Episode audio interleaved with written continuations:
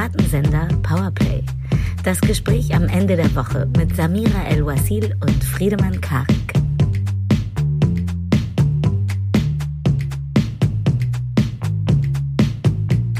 Herzlich willkommen zu einer neuen Sonderepisode Piratensender Powerplay mit einer guten und einer schlechten Nachricht. Wie immer zuerst die schlechte für uns alle.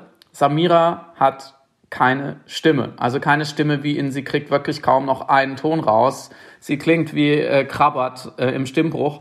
Ähm, und deswegen haben wir überlegt, äh, dass wir heute keine normale Folge aufnehmen, sondern uns jemand Drittes dazu holen. In der Geschichte von Piratensender Powerplay eine Weltpremiere. Und äh, wir konnten niemand Geringeres als Christian Stöcker gewinnen, uns heute Rede und Antwort zu stehen. Er ist Autor des Buches Das Experiment sind wir, von dem wir neulich, ich glaube vor zwei Wochen schon ausführlich geschwärmt hatten.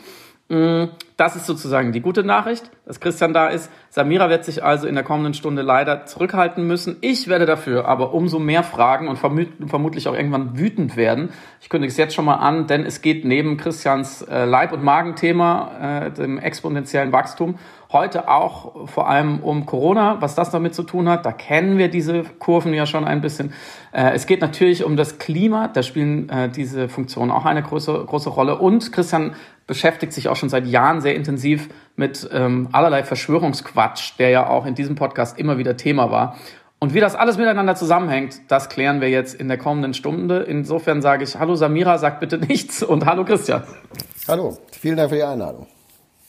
Christian, super, dass du da bist. Ähm, ich fange mal mit den Grundlagen an. Exponentielles Wachstum. Das ist momentan in aller Munde, weil wir diese Kurven sehen äh, von Infektionsfällen von äh, Covid-19, zum Beispiel in Deutschland, die im Herbst so langsam anfing zu steigen nach dem schönen Sommer und auf einmal ging sie steil in den Himmel wie eine Rakete.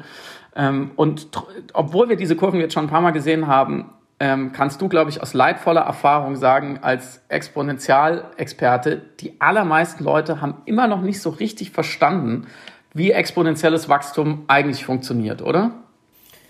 Ja, also ob es die allermeisten Leute sind, weiß ich nicht, aber jedenfalls verdammt viele haben es immer noch nicht so richtig verstanden. Man konnte das ähm, tatsächlich auch sehr schön am Gesicht von Angela Merkel äh, äh mehrmals sehen in dem, im, im, Jahr 2020. Dreimal hat sie versucht, das Prinzip des exponentiellen Wachstums in der äh, Bundespressekonferenz zu erklären und ich habe mir sagen lassen von Kollegen, die dabei waren, dass auch beim dritten Mal immer noch viele ganz erstaunt waren, was sie da redet. Mhm. Ja, das war diese berühmte äh, Pressekonferenz, mit, wo sie dann gesagt haben, wenn das so weitergeht, sind wir an Weihnachten bei 19.800 Fällen. Jetzt äh, in den letzten Wochen wären wir froh gewesen, wenn wir nur 19.800 Fälle gehabt hätten. Aber ähm, das wurde damals als total abwegig und völlig übergeigt interpretiert. Und das liegt eben daran, dass es offensichtlich, auch wenn man es ihnen wiederholt erklärt, vielen Leuten sehr schwer fällt, exponentielles Wachstum so richtig sich vorstellen zu können und es zu verstehen. Das kann man psychologisch auch ganz gut erklären, woran es liegt. Sind unsere Gehirne einfach, haben, haben wir da einfach ein, ein Loch im Kopf oder begegnet einem exponentielles Wachstum außerhalb von Virenentwicklungen einfach so selten, weil eigentlich sind wir Menschen ja ganz schlau konstruierte Maschinen. Wir können eigentlich so die wichtigsten Anforderungen äh, des Lebens, da kommen wir eigentlich ganz gut damit zurecht. Ja, also ich glaube, das sind, sind zwei Sachen, die da zusammenkommen. Einmal ist, wie du sagst, begegnen uns exponentielle Pro Prozesse im Alltag relativ selten. Also die kennen so Biologinnen, die im Labor äh, mit Bakterien arbeiten oder so. Es gibt übrigens, kann ich empfehlen, im, im Wikipedia-Eintrag zum Stichwort exponentielles Wachstum gibt es so ein kurzes GIF-Video von äh, Bakterien in einer Petrischale, die wachsen. Da kann man sich mal angucken, wie das an, aussieht. Ähm, aber im Alltag begegnet uns das extrem selten. Es ist zwar so, dass auch in der Natur Dinge exponentiell wachsen, Mhm. Also sagen wir mal, wenn man sich mal anguckt, wie so ein, so ein Baum aussieht im Vergleich äh, zu dem äh, Apfelkern, aus dem er mal irgendwann geworden ist, dann ist das natürlich spek ziemlich spektakulär, ja, was da für eine Volumenzunahme in dann doch auch, doch auch einem relativ kurzen Zeitraum stattfindet. Aber das ist immer noch so langsam, dass wir es halt nicht wahrnehmen können. Und die exponentiellen, schnellen exponentiellen Veränderungen, die Menschen so in den äh, ersten 100.000 Jahren Menschheitsgeschichte so erlebt haben, das waren eben in der Regel wahrscheinlich die Viren, die sich innerhalb einer Sippe fortpflanzen und dann war hinterher von der Sippe wahrscheinlich nicht so viel übrig, dass sich da noch jemand dran erinnern kann, wie schnell die Leute alle krank geworden sind. Also, unsere Alltagserfahrung mit exponentieller, äh, exponentieller Ausdehnung, exponentiellem Wachstum beschränkt sich auf Kino und Fernsehen, weil alles, was explodiert, mhm. dehnt sich vorübergehend exponentiell aus. Das ist mhm. unsere Anschauung von, von exponentiellem Wachstum, so, aber die verbinden wir nicht mit diesem Begriff. Also das heißt, uns fehlt es sozusagen sensorisch irgendwas, äh, was wir damit in Verbindung bringen. Wir haben keine Alltagserfahrung, das ist das eine. Und das andere ist, wenn wir mit Sachen keine Alltagserfahrung haben, dann setzen wir bevorzugt so mentale Abkürzungen ein, ja? mhm. mentale Heuristiken. Also jetzt psychologisch gesprochen. Wir setzen so Pi mal Daumenregeln ein, um irgendwie über Dinge zu entscheiden, über die wir eigentlich nicht genug wissen, um es entscheiden zu können. Ja, beliebt, mein Lieblingsbeispiel ist die Verfügbarkeitsheuristik. Äh, wenn ich etwas aus dem Gedächtnis leicht hervorziehen kann, dann erscheint es mir auch wahrscheinlicher. Ich mache das mit meinen Studierenden immer. Ich frage die immer, woran sterben mehr Leute an Unfällen oder an Atemwegserkrankungen? Und dann sagen wir ganz viele ja an Unfällen. Und das ist aber um Größenordnungen falsch. Aber Unfälle kommen halt in den Nachrichten, sind deshalb mhm. verfügbar, leicht zu erinnern, Unfalltote. Atemwegserkrankungstote, also gut, im Moment ist es natürlich was anderes, ja klar, aber in einem nicht pandemischen Jahr, Atemwegserkrankungen sind, äh, sind wahnsinnig häufige Todesursachen, kommen aber halt nicht in den Nachrichten. Mhm. Und deswegen wird es genau falsch geschätzt, weil die Leute eben eine, eine Variable, nämlich die äh, Erinnerungsleichtigkeit, als Proxy einsetzen, als Daumenregel für eine andere Variable, nämlich die Wahrscheinlichkeit. Das ist so ein typisches, typisches Beispiel für unsere unsere men menschlichen Einschränkungen beim Denken, weil wir gerne so gerne Abkürzungen einsetzen. Und die Abkürzung, mhm. die die Leute im Zusammenhang mit exponentiellem Wachstum einsetzen, ist, weil die auf kurze Sicht betrachtet auch gar nicht so eine schlechte Abschätzung davon ist. Die setzen statt einem exponentiellen Wachstum, das eben wahnsinnig explosiv verläuft und immer steiler wird, die Kurve, mhm. einen linearen Prozess ein. Das hat auch irgendein Schweizer Verhaltensökonom übrigens gerade im Zusammenhang mit Corona gezeigt. Wenn man die Leute einschätzen lässt, so wie in drei, vier, fünf, sechs Wochen, wie viele Fälle sind es denn dann? Wenn man das dann auf, aufträgt in der Kurve, da kriegt man eine lineare Kurve raus. Mhm. Die Leute schätzen eine lineare Entwicklung, obwohl es halt eigentlich eine, wenn man es unkontrolliert sich ausbreiten lässt, eine exponentielle Entwicklung sein müsste. Also unser Proxy für Wahrscheinlichkeit ist Vielleicht kann ich mich erinnern. Und unser Proxy für exponentielles Wachstum ist lineares Wachstum. Und das ist halt ein granatenschlechter Ratgeber. Du hast es eben schon angedeutet, deine Studierenden, ähm, die müssen sozusagen als Probanden herhalten. Du bist nämlich auch Professor an der Hochschule für angewandte Wissenschaften in Hamburg richtig? So ähm, genau. Deswegen darf ich dich jetzt vielleicht auch, weil ich gebe offen zu, meine Mathematikleistung damals in der Schule und auch Physikleistung und insbesondere auch Chemieleistung äh, waren nicht so besonders und manchmal scheiterten sie vielleicht auch an genau diesen Problemen, die du eben beschrieben hast. Deswegen würde ich äh, dich bitten, ich würde versuchen, das, was du gerade beschrieben hast, in einem ganz, ganz super simplen Rechenbeispiel mal vorzutragen. Und du unterbrichst mich sofort, wenn ich auch irgendeinen offensichtlichen Fehler begehe und hier Quatsch verzapfe. Weil so versuche ich es mir immer wieder zu vergewärtigen, den Unterschied zwischen linearem und exponentiellem Wachstum und eben die Gefahr, was du eben gesagt hast, dass die beiden sich so zum Verwechseln ähnlich sehen am Anfang, ist einfach der Vergleich der Aufreihung von 2 plus 2 plus 2 plus 2 gleich gegenüber der Aufreihung 2 mal 2 mal 2 mal 2 gleich. Wenn man nur die ersten beiden, der erste Schritt ist schon mal gleich, ne, steht bei beiden eine 2. Nach dem zweiten Schritt 2 mal 2 und 2 plus 2 ist auch beides 4. Sieht also auch noch gleich aus. Der nächste Schritt sind wir dann oben, 2 mal 2 mal 2 ist 8 und unten 2 plus 2 plus 2 ist 6. So, und hier merkt, hier geht es schon leicht auseinander, aber ist immer noch, wenn man es in einer Graphen einzeichnen würde, würde man jetzt auch noch nicht unbedingt sagen, ne, das ist so ein Riesenunterschied. Und dann geht es eben weiter, weil dann mal 2 sind wir schon bei 16, wo wir, wenn im linearen Wachstum 4 mal 2 plus hintereinander, sind wir bei 8. Da ist dann, sind dann quasi die, die Zahl schon nach dem vierten Rechenschritt verdoppelt gegenüber dem linearen Wachstum. Und ab da wird es immer krasser. Ab da geht die Kurve immer krasser auseinander. Und das ist doch eigentlich, komplizierter ist es doch eigentlich nicht, oder? Ja, genau. Ganz gut. Also ich glaube, das ist ein gutes Beispiel. Mein Lieblingsbeispiel ist so ähnlich, dass das mit den 30 Schritten. Person 1 geht 30 Schritte, eins, mhm. also jeweils einen Meter. So ein normaler Erwachsenenschritt ist einen Meter lang. 1, 2, 3, 4, 5, 6, 7, 8, 9, 10. Person 2 macht exponentielle Schritte. 1, 2, 4, 8, 16, 32. Mhm. Wie weit kommt Person 2 in 30 Schritten. Person 1 30 Meter, Person 2 kommt wie weit?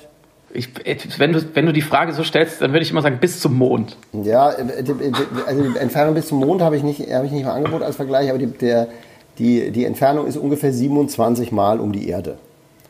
27 Das ist, glaube ich, deutlich weiter als bis zum Mond, ehrlich gesagt. Also. Samira schlägt die Hände vom Gesicht zusammen. Samira, was hättest, du, was hättest du gesagt? Ich dachte zuerst irgendwas 90 oder so, weil ich, ich in irgendeiner unendlichen Dummheit 30 mal 30, keine Ahnung, auf jeden Fall viel, viel weniger. Richtig genau, dumm, richtig das, falsch. Das ist auch überhaupt keine Schande, ja. Das ist, das ist völlig normal. Also das, das, das Irre ist eben auch an diesen äh, Entwicklungen. Also, also 16 im Vergleich zu 8, wie du vorhin vorgerechnet hast, Friedemann, ist, wirkt ja schon, oh, jetzt ist doppelt so viel. Ja. ja. Aber der, der Witz ist, dass das sich dann eben bei jedem weiteren Schritt immer noch mal verdoppelt. Das heißt, jede Verdopplung ist doppelt so groß wie die Verdopplung davor. Jede Verdopplung ja. ist wieder doppelt so groß wie die davor. Und das bedeutet hat, dass, dass halt in dem Beispiel mit den 30 Schritten, der 30. Schritt, der ist halt, der geht mehrmals um die Erde. Ja, also das geht natürlich nicht, ne? ist ja klar, aber ja. Die, äh, die, die, das Irre und das, das äh, Kontraintuitive an diesen äh, exponentiellen Entwicklungen ist, dass sie eben am Ende plötzlich so, oder nicht am Ende, sondern im späteren Verlauf plötzlich so gigantische Zahlen erzeugen. Ja? Das, da kommt man dann irgendwann in Bereiche, die man sich einfach nicht mehr vorstellen kann. Wenn ihr noch eins hören wollt, es gibt noch ein ganz berühmtes Beispiel aus der Psychologie, die Geschichte mit dem Seerosenteich mhm. aus dem sogenannten Cognitive Reflection Test von Shane Frederick. Das ist ein äh, ehemaliger äh, Mitarbeiter oder Kollaborateur von Daniel Kahneman, der das Buch Schnelles Denken, Langsames Denken geschrieben hat und der im Prinzip so einer der Vater dieser Disziplin, äh, Disziplin von den kognitiven Verzerrungen in der Psychologie ist. Und ähm, dieser, diese Frage aus diesem Frederick-Test geht so, ein Teich wächst mit Seerosen zu, die Seerosen verdoppeln sich jeden Tag, das ist exponentielles Wachstum, ne? es verdoppelt sich immer mhm. im gleichen äh, Zeit, Zeitabschnitt. Wie der wächst in 48 Tagen, wächst der See komplett zu. Wie lange dauert es, bis er halb zugewachsen ist?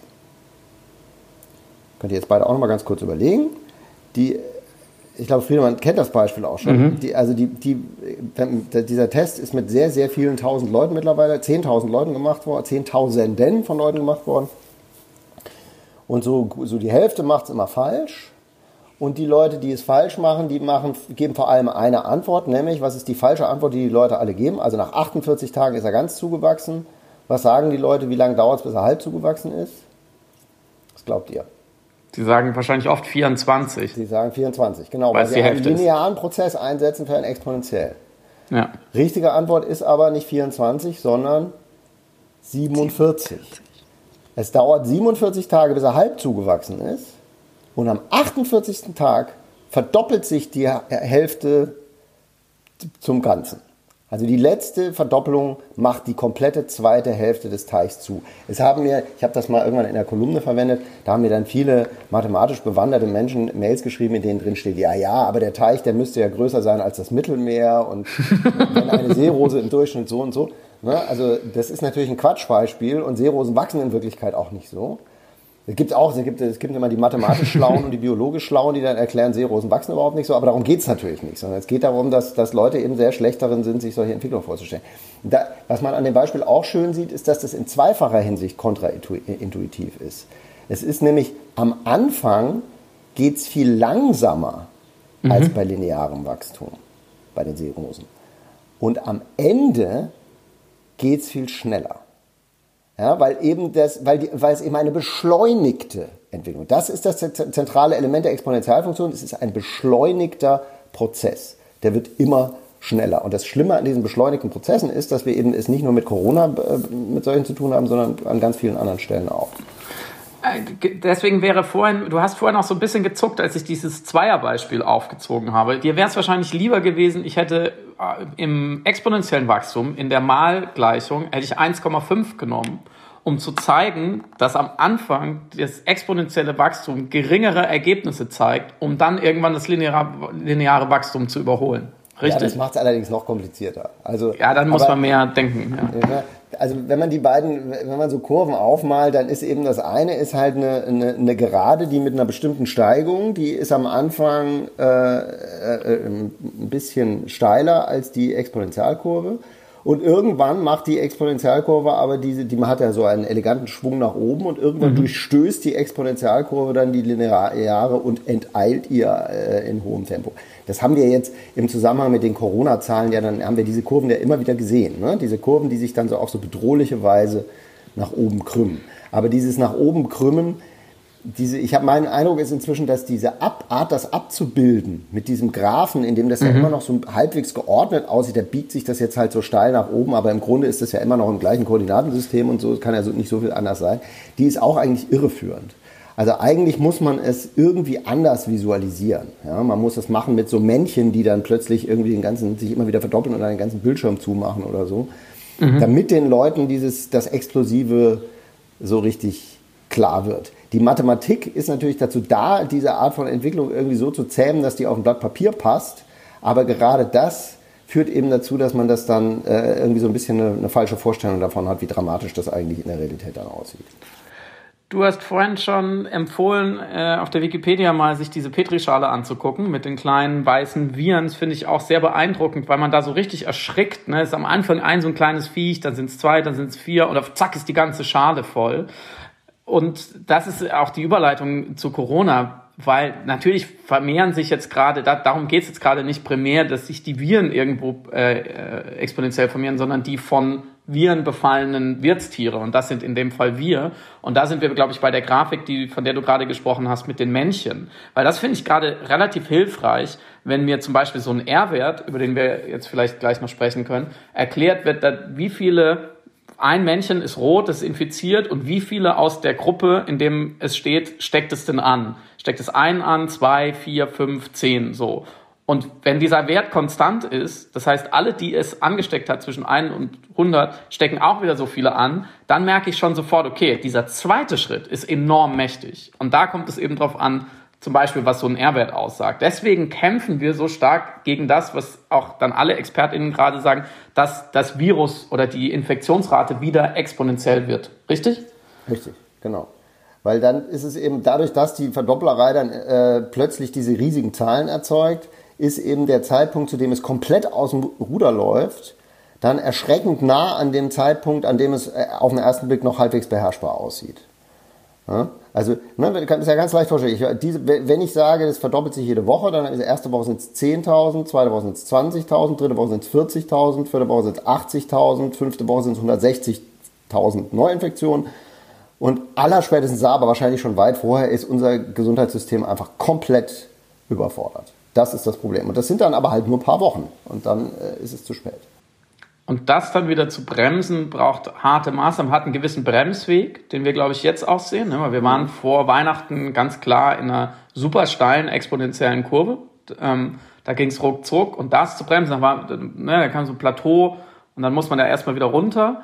Das dauert einfach ein bisschen. Das haben wir aber ja in der ersten Welle ähm, vor acht, neun Monaten exakt genau, also die reine Mathematik haben wir exakt genau so gesehen. Und da sind wir bei deiner Eingangsszene.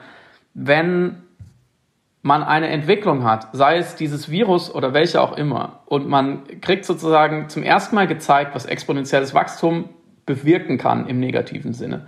Wie kann es sein, dass man so in diese zweite Welle läuft? Das ist doch mathematisch nicht komplizierter geworden in der Zwischenzeit. Das Virus hat sich zwar evolutioniert, aber in der Hinsicht ja nicht. Es ist ja von den mathematischen Prozessen, die ablaufen, ist es ja genau der gleiche Schuh oder hat sich da was geändert?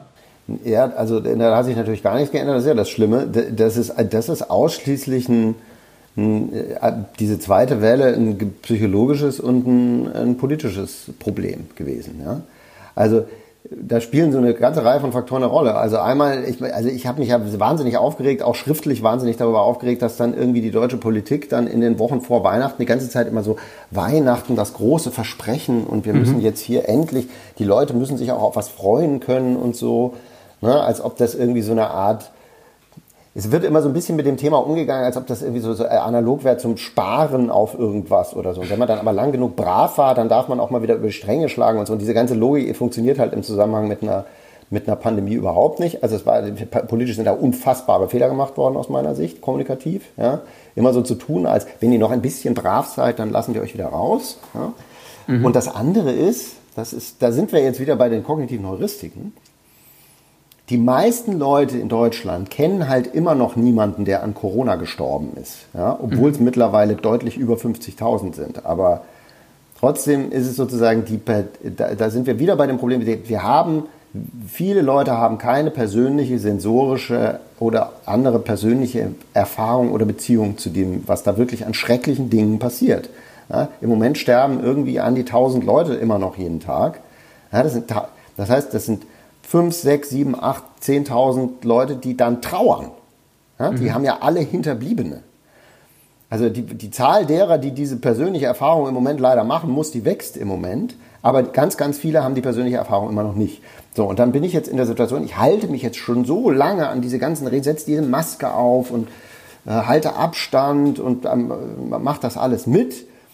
Und je, je länger es dauert, dass ich keine persönlichen, äh, sozusagen keine persönliche Rückmeldung über das, was ich eigentlich verhindere, habe, desto seltsamer erscheint mir das, dass ich das die ganze Zeit mitmachen muss. Ja, man mhm. kann sozusagen auch die Angst oder die Sorge vor dem Virus verlernen. Mhm. Das ist das Präventionsparadox. Ja? Also in dem Moment, in dem, ich, äh, in dem es nicht eintritt, erscheinen mir die Maßnahmen, die dazu geführt haben, dass es nicht eintritt, also bei mir oder meinen eigenen Verwandten oder Bekannten oder Freunden, ähm, dann unter Umständen irgendwann immer übertriebener, weil es passiert doch gar nichts. Aber es passiert eben deshalb gar nichts, weil man dafür gesorgt hat, dass nichts passiert und das dann eben auch zunehmend äh, schlechter getan hat. Also das hat man ja auch an so Zahlen, auch so Umfragen zu dem Thema gesehen, dass schon im Herbst die Leute dann angefangen haben, gerade so im Bekanntenkreis eben, wenn sie sich mit ihren Freunden getroffen haben, das ist das nächste psychologische Problem, ist halt extrem schwierig, der kein, jemand, der keine Symptome hat, den man kennt und mag, als potenzielle Bedrohung zu betrachten mhm. und zu behandeln. Aber das ist halt das, was man leider machen muss.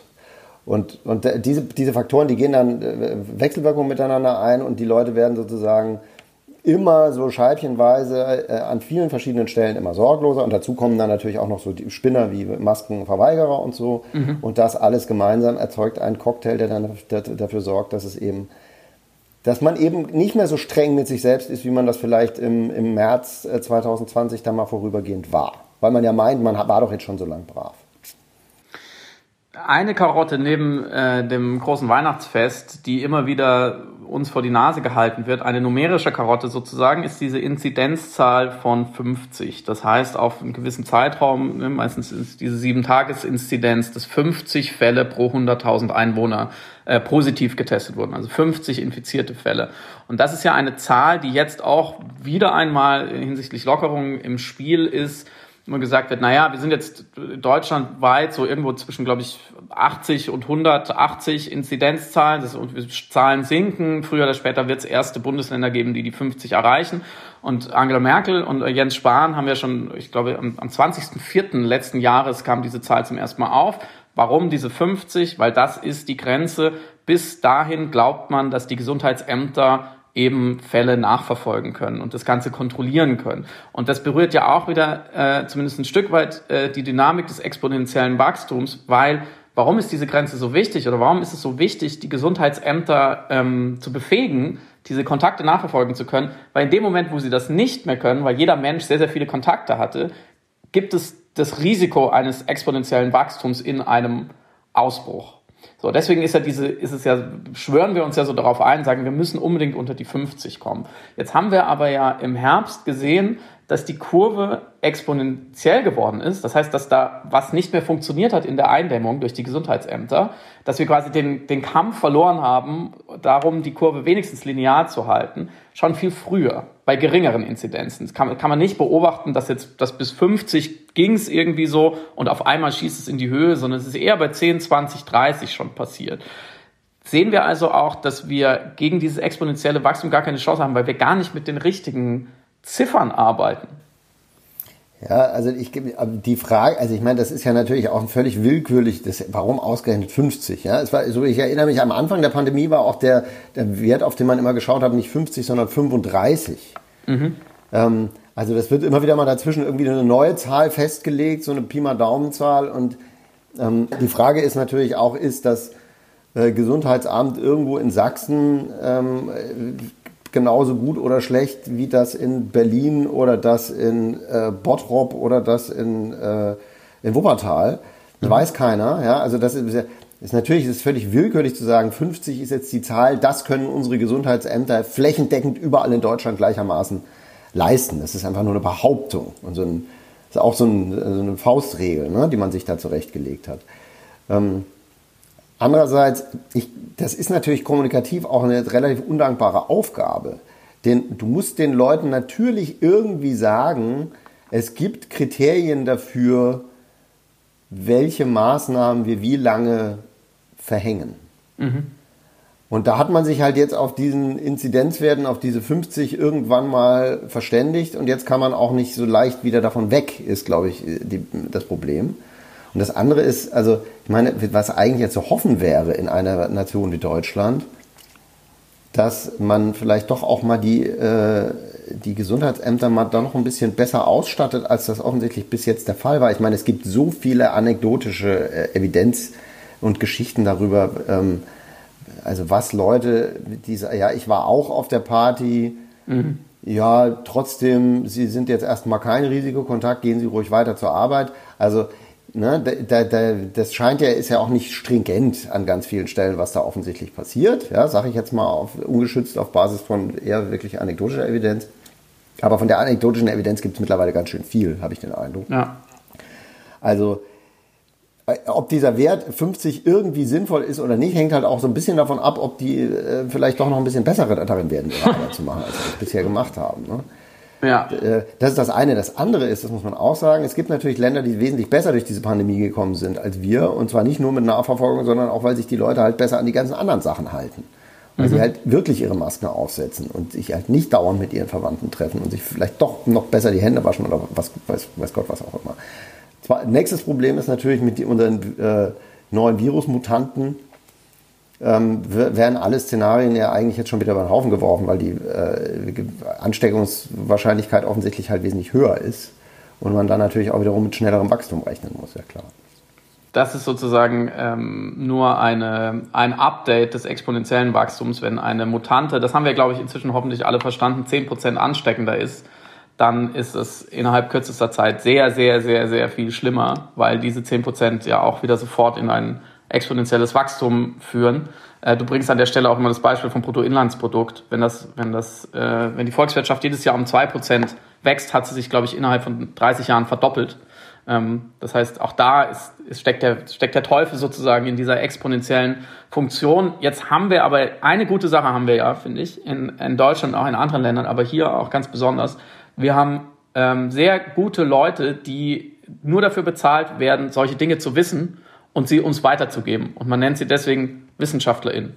Und ich glaube, seit Beginn dieser ganzen Misere ähm, sagen die mit fast einer Stimme, mit, ich sage mal, mit den Ausnahmen, die die Regel immer äh, bestätigen, solche Sachen, wie du sie vorhin gesagt hast. Sie predigen uns das exponentielle Wachstum. Sie warnen äh, vor den Anfängen. Sie sagen, man muss früh rein, weil wenn es außer Kontrolle ist, funktioniert es nicht mehr. Jetzt ganz äh, konkret eine Forschungsgruppe um die Physikerin Viola Priesemann hat diese Inzidenzzahl untersucht, hat gesagt, wo kann man wirklich nachverfolgen mit unserem System und sie ist bei einer Zahl von 10 rausgekommen, nicht bei 50.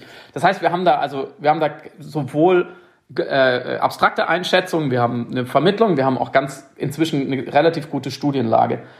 Wieso fällt es uns als, ich sage jetzt mal Gesellschaft, so schwer, dieses glasklare Wissen umzusetzen in Aktion? Ja, also ein, ein Teil äh, dessen ist, sind die psychologischen Probleme, von denen ich schon geredet habe. Ja, also ne, wir haben es, es tut, fällt uns schwer, es zu glauben, wenn wir es nicht selbst erlebt haben mhm. blöd sich das anhört.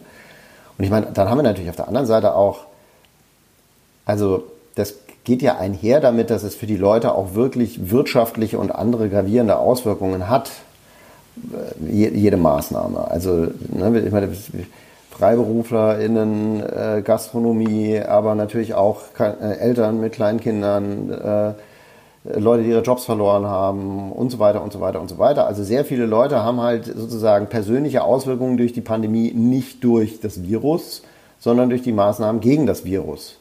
Und dann natürlich leisten die lieber Widerstand gegen das, was ihnen gerade das Leben schwer macht, als das, was sie eben als zunehmend abstrakte Bedrohung erleben. Und das ist eben äh, offensichtlich in einer föderalen Demokratie sehr schwierig, dann sozusagen trotzdem äh, hart durchzuziehen, entziehen das, was eigentlich richtig ist und sich nicht dann doch mal wieder selber zu gestatten, äh, dann doch mal ein bisschen die Zügel locker zu lassen, obwohl es eigentlich genau das Falsche ist. Oder eben Versprechungen zu machen, wie an Weihnachten könnt ihr euch alle treffen. Das ist, ne, das sind, ist wirklich eine ganz komplizierte, aus lauter wechselökonomischen, psychologischen, politischen Wechselwirkungen bestehende Gemengelage. Und alles zerrt eben in die falsche Richtung. Und das Schlimme ist, das Einzige, fürchte ich, das Einzige, was die Leute jetzt wirklich ähm, wahrscheinlich schnell und flächendeckend äh, auf Linie, um es mal hart zu sagen, bringen würde, wäre, wenn es wirklich richtig katastrophal, ich meine, ich, im Moment ist es auch schon katastrophal, ja, irgendwie 900 Tote am Tag sind furchtbar. Aber wir haben, und das ist vielleicht auch ein mediales Thema, da haben wir es wieder mit der Verfügbarkeitsheuristik zu tun, wir haben im Moment nicht solche Bilder, wie wir sie halt im März aus Italien hatten. Mhm. Ja, wo weinende Ärzte vor der Kamera sitzen und äh, äh, Militärlaster Särge abtransportieren und so weiter. Wir, also der Spiegel hatte jetzt neulich eine Geschichte äh, von einem Krematorium, wo die sagen, wir können nicht mehr, die Öfen laufen heiß. Aber im Moment wird immer noch, auch mal für meine Begriffe, ver vergleichsweise verhalten über das berichtet, was da tatsächlich gerade vor sich geht, was natürlich auch damit zu tun hat, dass auch Berichterstattung, also es geht auch darum, wie Öffentlichkeit hergestellt wird, ne? dass auch mhm. Berichterstattung natürlich aufgrund der Corona-Maßnahmen einfach massiv eingeschränkt ist. Es die Leute gehen natürlich, es wäre auch ganz unangemessen, aber die gehen halt nicht mit ihrer Kamera ins, auf die Intensivstation und äh, drehen die Leute beim Sterben. Ja? Also erstens, weil es pietätlos wäre und zweitens, weil, weil man sie auch gar nicht reinlassen würde. Mhm. Aber dadurch, dass wir eben sozusagen, wir haben die Katastrophe, die sich da real täglich vollzieht im Augenblick, findet außerhalb des Gesichtsfelds der Öffentlichkeit statt. Und die Katastrophe, die ökonomische Katastrophe, die viele Leute privat erleben oder, oder äh, organisatorische oder was auch immer, Lebensumstandskatastrophe, die findet sich sehr, findet sehr stark ähm, im Blick der Öffentlichkeit mhm. statt. Ja, die wird ununterbrochen thematisiert. Ich weiß nicht, wie viele Fernsehbeiträge ich von, von äh, traurigen äh, Barbesitzern äh, ich schon gesehen habe in den letzten äh, sechs Monaten. Ist übrigens auch nicht flächendeckend. Ähm, ja, wir waren am Mittwoch äh, ja gemeinsam in so einem äh, Clubhouse-Talk, wo am mhm. Ende sich eine Studierende gemeldet hat, die gesagt hat, sie hat irgendwie das Gefühl, äh über ihre äh, Probleme und die ihrer Kommilitonen wird da äh, ein bisschen wenig geredet und das stimmt, das ist auch meine Wahrnehmung. Ja, das sind auch Leute, deren, die riesige Probleme haben, aber ich also viele flächendeckende Fernsehberichte über äh, leidende Studierende, in die in eine neue Stadt gezogen sind, keinen kennen und jetzt äh, seit einem Jahr nur vor ihrer Webcam sitzen, habe ich noch nicht so viele gesehen. Die sind vielleicht auch nicht so leicht äh, ausfindig zu machen wie die Barbesitzer, weil da muss man ja zu, nur zu der Bar hingehen mit seiner Kamera. Aber generell ist es so, es wird meiner Meinung nach medial sehr viel berichtet über die, äh, die Not, die die Maßnahmen auslösen. Ähm, aber es wird nicht so sehr berichtet über die Not, die das Virus bei den Leuten auslöst, die daran sterben, die lang, langfristige Folgen haben und bei denen, die trauern, weil sie jeden Tag verlieren 900, äh, die, die Verwandten und Bekannten und Freunde von 900 Menschen einen geliebten Menschen im Moment. Jeden Tag. Zusätzlich zu dem, was wir sonst an Sterblichkeit haben in Deutschland. Ja, sehr gut. Stadt, medial. Ja, sehr guter Punkt und natürlich auch ein mediales Dilemma, ähm, weil man die Geschichten schon auch irgendwie abbilden muss. Ich glaube, es wäre auch nicht geholfen, sozusagen den, den Schaden sozialer, wirtschaftlicher Art gar nicht zu zeigen. Aber ich gebe dir völlig recht. Das Problem ist natürlich, dass die Menschen ähm, dann nicht das Virus als Feind sehen, sondern die Maßnahmen und im Zweifelsfall eher die Politik als ihre Antagonisten ähm, und sagen, naja, die interessieren sich nicht so richtig für uns, dann interessieren wir uns vielleicht auch nicht so richtig dafür, was die uns erzählen wollen. Und ähm, ich möchte noch eine weitere Ebene aufmachen, bevor ich dich frage, was du tun würdest, wenn du König von Deutschland wärst in dieser Situation. Du kannst also dich schon mal darauf vorbereiten, auf diese fiese Frage. Ähm, aber ich glaube auch eine Geschichte, die für mich auch untererzählt ist und die äh, dass die ganze, die, die, das sozusagen die große Erzählung dieser Pandemie nochmal in ein anderes Licht rücken würde. Momentan, glaube ich, ähm, empfinden viele Menschen die Veränderungen oder auch die schmerzhaften Einschnitte so, wie so etwas wie einen exogenen Schock. Das ist von außen über uns gekommen, dieses böse Virus. Ne? Viren sind sowieso irgendwie, können wir nicht so richtig verstehen, sind so Mikroben, wissen wir gar nicht, was das ist. Das ist wie ein Schicksalsschlag, wie ein globaler Schicksalsschlag. Da kann man vielleicht noch mit einem rassistischen Unterton sagen, ja, ja, die Chinesen haben da äh, komische Sachen gegessen, aber das ist so, da, da, da können wir nichts dafür. Und jetzt reagiert auch noch die Politik darauf mit Maßnahmen, die mir vielleicht schaden. Also bin ich eigentlich in so einer fast schon selbstbemitleidenden Haltung, äh, bin ich jetzt das arme Opfer hier in Deutschland und muss mich jetzt umstellen, habe ich dann natürlich vielleicht nicht so Lust drauf oder bin relativ schnell schnell äh, am Resignieren oder müde. Und die wahre Geschichte ist ja tatsächlich, dass die ähm, in der Geschichte der sogenannten Zoonose, also wenn Viren auf Menschen überspringen, äh, das gab es ja schon lange, HIV ist eine sogenannte Zoonose äh, gewesen oder auch Ebola und dann ähm, die, die, manche Influenza-Viren, so auch eben dieses neuartige Coronavirus dass diese ähm, Geschichte ja auch sozusagen sich äh, beschleunigt, in einem exponentiellen Wachstum befindet, weil diese Zoonosen einfach sehr viel häufiger werden, je näher wir den Tieren in ihrem normalen Lebensraum auf die Pelle rücken durch Entwaldung ist ein ganz, ganz großer Faktor in, in, in Urwäldern, aber auch wenn wir in Monokultur ihre Nahrungsgrundlage zerstören, auch tatsächlich Klimaerwerbung ist ein Faktor, wenn es ihnen zu warm wird und sie weiterziehen, sich Habitate vermischen und so weiter und so fort.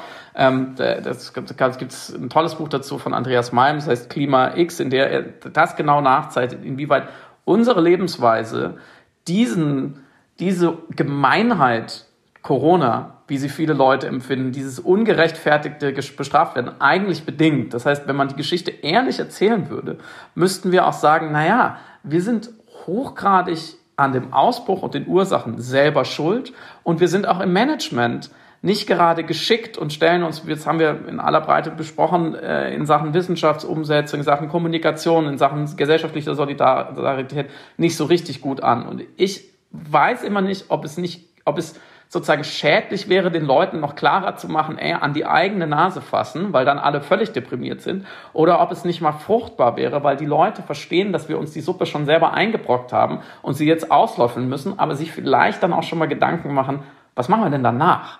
Wie stelle ich denn sicher, dass nicht in zwei, in vier, in acht Jahren die nächste Pandemie über uns kommt, weil wir einfach überall auf der Welt sozusagen die Viren so lange provozieren, bis sie uns anspringen? Hm. Ja, also ich glaube, das ist wahrscheinlich echt kommunikativ noch, noch schwieriger. Ähm, das ist natürlich richtig und gleichzeitig ist es so, wir, also den, den Klimawandel und das Arten zu besterben äh, und de, die natürlich beide mit allem äh, zusammenhängen, was du gerade äh, völlig richtig gesagt hast, ähm, sind an sich schon zwei so unfassbar äh, komplexe Aufgaben. Ich glaube auch, dass man sozusagen als, als Marketingargument für die dringend notwendigen Dinge, die man machen müsste, um diese beiden äh, unglaublich gefährlichen Entwicklungen zu bekämpfen, wäre übrigens auch Viren äh, Zoonosen werden durch unser eigenes Tun wahrscheinlicher. Mhm. Es kann, kann, eine Zutat sein und, und keine schlechte. Aber auf der anderen Seite kann man natürlich auch, glaube ich, im Moment nicht ehrlich und mit gutem Gewissen versprechen, wenn wir jetzt folgende drei Dinge machen, dann gibt es erstmal keine Pandemie mehr.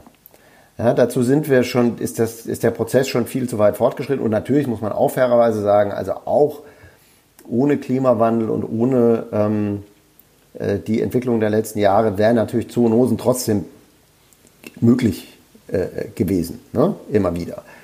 Ähm, also was kann auch sonst passieren? Es wird halt sehr viel wahrscheinlicher durch das, was wir da gerade treiben. Aber das ist so, so, so unscharf sozusagen. Ich würde, dann würde eher sagen, pass mal auf, auch Pandemien und auch solche Sachen wie in Mitteleuropa gibt es dann irgendwann Malaria, ähm, werden wahrscheinlicher durch das, was wir, äh, was wir gerade mit dem Planeten und uns selbst antun.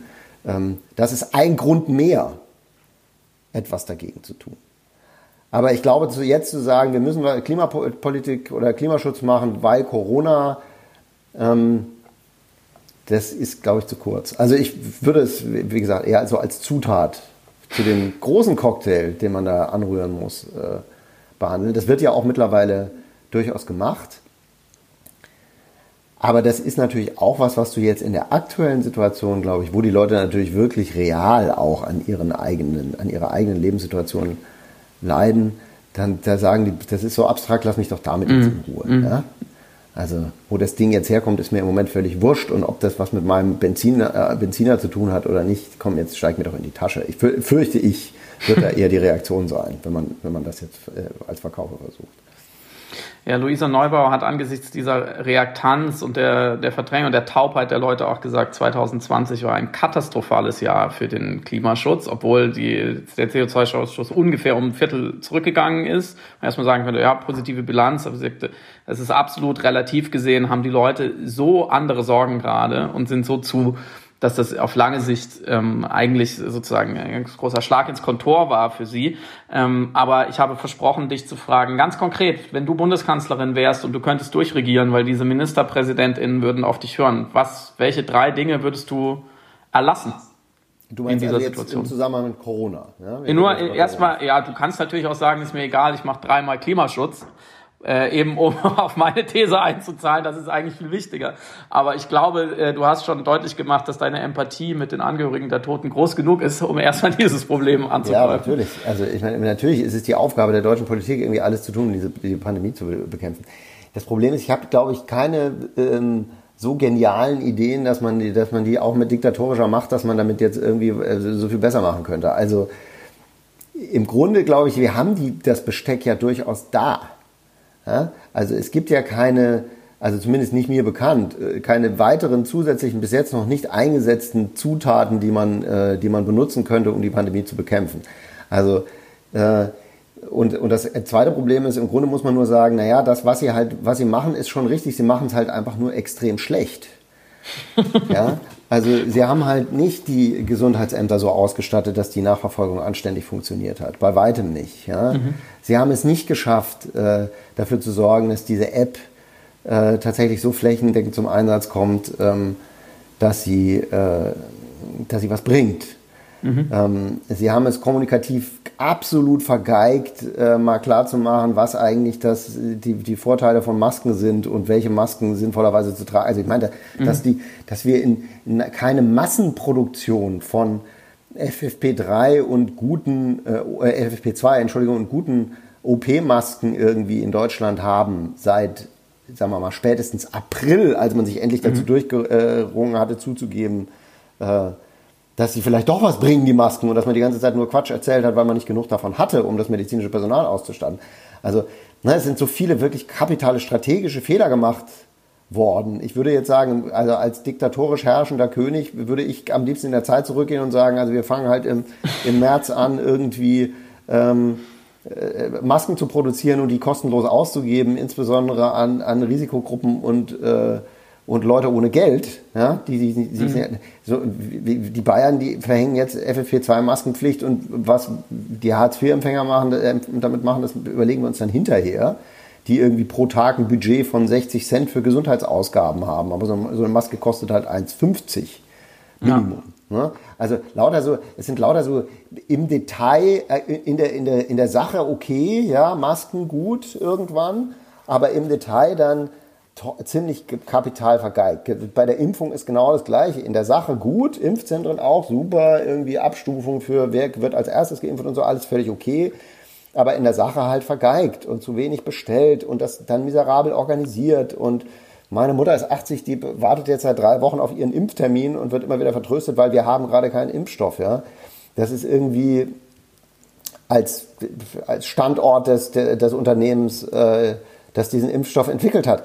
Die, mhm. die, warum hat man die Kapazitäten nicht rechtzeitig äh, hingestellt, um, sie, um das Ding, Zeug dann produzieren zu können, meinetwegen in äh, maximal planwirtschaftlich sozialistischer Weise? Äh, in dem Moment, in dem der Impfstoff da ist. Ja, warum ist das nicht? Wie kann das sein, dass wir jetzt irgendwie da Engpässe haben und dass es wirklich Produktionskapazitäten fehlen? Das ist mir alles völlig unklar. Also das, ich würde, meine diktatorischen Verfügung wäre, die Sachen, von denen man sehen kann, dass man sie eigentlich braucht, machen, aber gescheit.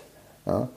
Aber das ist natürlich ein, äh, ein, dickes Brett und das würde im Zweifelsfall halt natürlich auch bedeuten, man muss halt an anderen Stellen nochmal Geld in die Hand nehmen.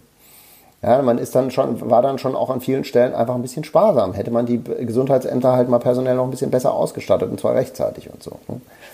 Also das sind jetzt keine befriedigenden Antworten. Mhm. Aber ähm, ich glaube, was Schlaueres kann ich, fällt mir nicht ein, tatsächlich. Ich finde es erfrischend, dass du nicht ideologisch sozusagen äh, dis diskutierst oder argumentierst, sagst, ja, hier ist das Konzept, das liegt doch auf dem Tisch, sondern dass du sagst, eigentlich ist alles schon da und ich, äh, spätestens jetzt ähm, bietest du mir natürlich die Vorlage zu meiner, zu meinem Lieblingsthema der letzten Wochen, nämlich der Parallelität, nicht der ineinander kausalen Verschränkung von äh, Corona-Krise und Klimakrise, sondern der Parallelität in, im Versagen, ja, in der Unzulänglichkeit unseres Umgangs damit. Ich glaube auch, äh, eine, eine Parallele sind sicherlich ganz simple strategische Fehler, einfach auch Misswirtschaft und Missberechnung, weil ja zum Beispiel, um bei dem Maskenbeispiel zu bleiben, äh, diese FFP2-Masken oder OP-Masken für alle sind so viel günstiger als alles, was man sonst irgendwie ähm, mit Geld irgendwie kaufen könnte an Pandemie-Maßnahmen. Ein Tag Lockdown kostet wahrscheinlich mehr als ein Monat Maske für alle Leute.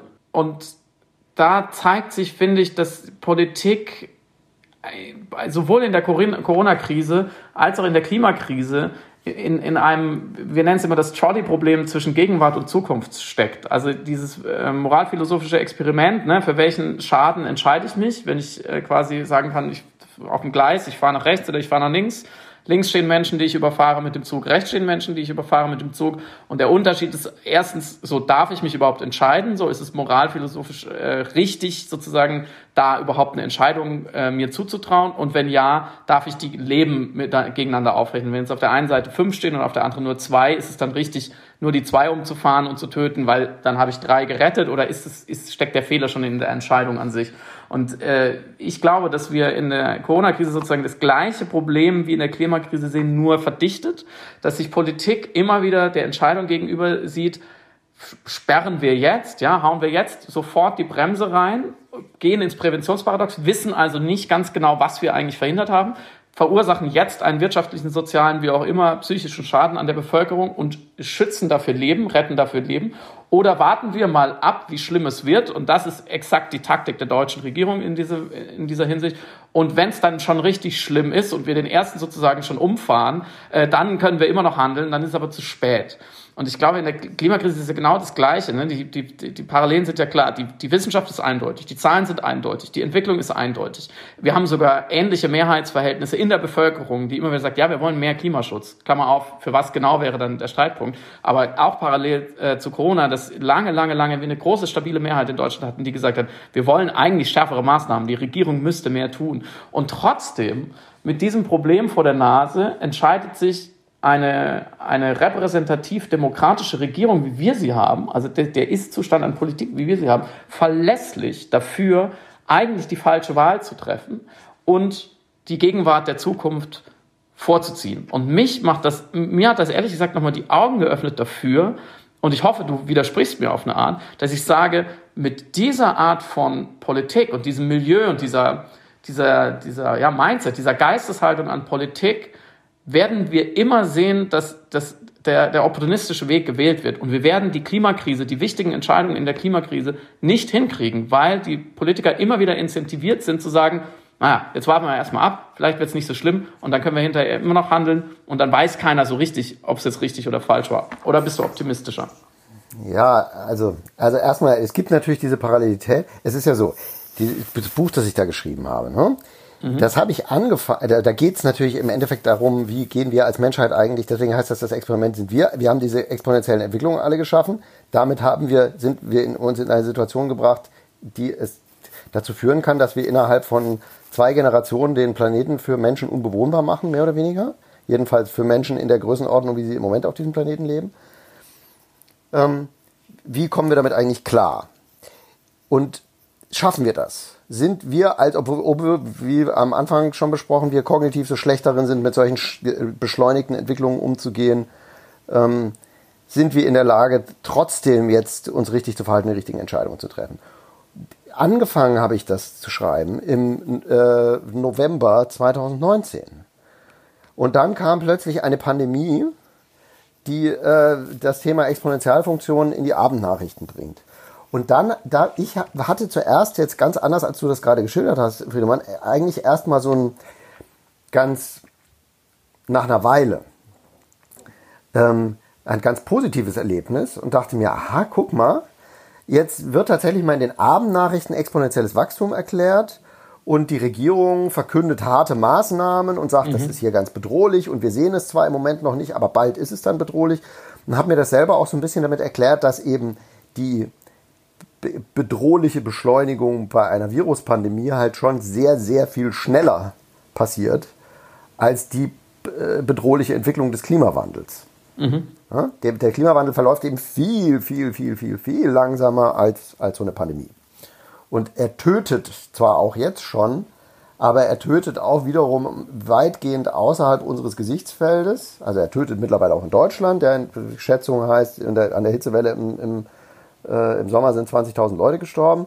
Aber auch das ist irgendwie, wird noch nicht so richtig als, als ähm, ak akutes aktuelles Gesundheitsproblem thematisiert. Aber die Pandemie ist eben, macht die Intensivstationen voll und so. Das heißt, das ist viel verfügbarer. Ja, da sind wir wieder bei den Verzerrungen. Und dann geht's plötzlich. Dann, das war mein Eindruck erstmal. Und jetzt mhm. kann man plötzlich handeln. Ich habe, glaube ich, im März eine Kolumne geschrieben, da stand drüber zweierlei Maß, ja, weil ich das Gefühl mhm. hatte, bei, bei, der, bei der Pandemie sind plötzlich jetzt Dinge möglich, die beim Klimawandel, der ähm, ein ungleich größeres Problem ist, die ganze Zeit für nicht möglich erklärt worden sind. Das ist ja auch so. Ja? Also wenn man ähnlich radikal vor Jahren irgendwie gehandelt hätte im, in Bezug auf Dekarbonisierung der Wirtschaft, dann, wie man das jetzt bei Corona tut, dann wären, wären wir schon sehr viel weiter und der Schmerz wäre wahrscheinlich wesentlich geringer gewesen. Deswegen hatte ich erstmal den Eindruck, das ist doch eigentlich jetzt so ein ganz positives Beispiel, mhm. aus dem wir dann lernen können, wenn es sein muss, dann können wir doch Natürlich, so wie du das jetzt gerade geschildert hast, mittlerweile hat man das Gefühl, naja, wir können es aber dann auch nur mal ganz kurz und dann fangen mhm. dann wieder alle an, äh, dran rumzuzerren und am Ende äh, manövriert man sich wieder in eine Situation, wo, ähm, wo dann alles schief geht. Wenn man jetzt mal die versucht sozusagen die Bestandteile dieser beiden Krisen so zu systematisieren, dann ist ja immer die Frage, wer sind die Kräfte, die etwas dagegen haben und dagegen wirken, dass man das Richtige tut. Das ist auf jeden Fall ein Bestandteil. Mhm. Das ist, glaube ich, das so ein bisschen das Problem bei der äh, Bekämpfung von Corona. Die Kräfte, die etwas dagegen haben, dass man das Richtige tut, die sind weit zahlreicher und diverser als bei der Klimakrise. Mhm. Ja, weil es ist die sind die Eltern, die ihre Kinder äh, zu Hause betreuen müssen, es sind die Leute, die ihre Jobs verlieren, es sind die Unternehmen, die Kurzarbeiter äh, Geld beziehen vom Staat und so weiter und so weiter, ne? weil halt praktisch die gesamte Gesellschaft betroffen ist. Es ist sozusagen die, die Lobby, und in Anführungszeichen ist ja keine kohärente Lobby, aber die, mhm. die Lobby, die etwas gegen Corona-Maßnahmen hat, ist von äh, ungekannter Größe und Breite die, dagegen im Vergleich eigentlich ist die Lobby, die all die Jahre verhindert hat, dass wirksamer Klimaschutz betrieben wird, mhm. die ist relativ klar zu definieren und dann eigentlich vergleichsweise klein. Ja, das ist die Kohlebranche, die Automobilindustrie, äh, die Ölindustrie und dann noch ein paar andere Industrien, die da, die da dranhängen. Ja, Luftfahrt und Verkehr und so weiter und so weiter. Und dann kann man das so abstufen. Ne? Es gibt also es gibt fast keine Industrie, die komplett nicht betroffen wäre von äh, äh, durchgreifendem Klimaschutz. Aber es gibt natürlich äh, Industrien, deren Geschäftsmodelle einfach verschwinden würden in dem Moment, in dem mhm. man sagt, wir müssen aufhören, äh, CO2 in die Atmosphäre zu pumpen. Also eigentlich müsste es sogar einfacher sein, wirksame Klimapolitik zu machen, weil der Gegner und der Widerstand, mit dem man es zu tun hat, der ist viel schmaler und kleiner. Sollte man eigentlich meinen ich habe auch den Eindruck, dass es. Ich bin ob, tatsächlich im Moment wieder eher, also das hat auch mit der Wahl natürlich in den USA zu tun, eher wieder verhalten optimistischer. ich glaube schon, dass wir, es wird viel schlimmer werden, als sich das die meisten Leute im Moment ausmalen und es ist im Moment auch schon ganz schön schlimm. Aber zumindest gibt es jetzt äh, von den drei wichtigsten Machtblöcken äh, des Planeten, nämlich den USA, äh, der Europäischen Union und selbst China, ein gemeinsames, auf Fakten basierendes Bekenntnis dazu, ja, es gibt einen menschengemachten Klimawandel und ja, wir müssen etwas dagegen tun und ja, das bedeutet insbesondere, dass wir aufhören müssen, CO2 in die Atmosphäre zu blasen. Alle verkündeten Maßnahmen reichen bei weitem nicht aus, aber dass das alle gemeinsam jetzt schon mal sagen, ist schon eigentlich im Vergleich dazu, was in den letzten Jahrzehnten passiert ist, eine ziemlich äh, eindrucksvolle und begrüßenswerte Entwicklung. Ja? Also im Grunde hat die Menschheit sozusagen sich in, in weiten Teilen schon entschieden, ja, es gibt das Problem, ja, wir müssen etwas dagegen tun und ja, wir können auch etwas dagegen tun. Das ist, stimmt mich im Moment verhalten hoffnungsvoll in Kombination mit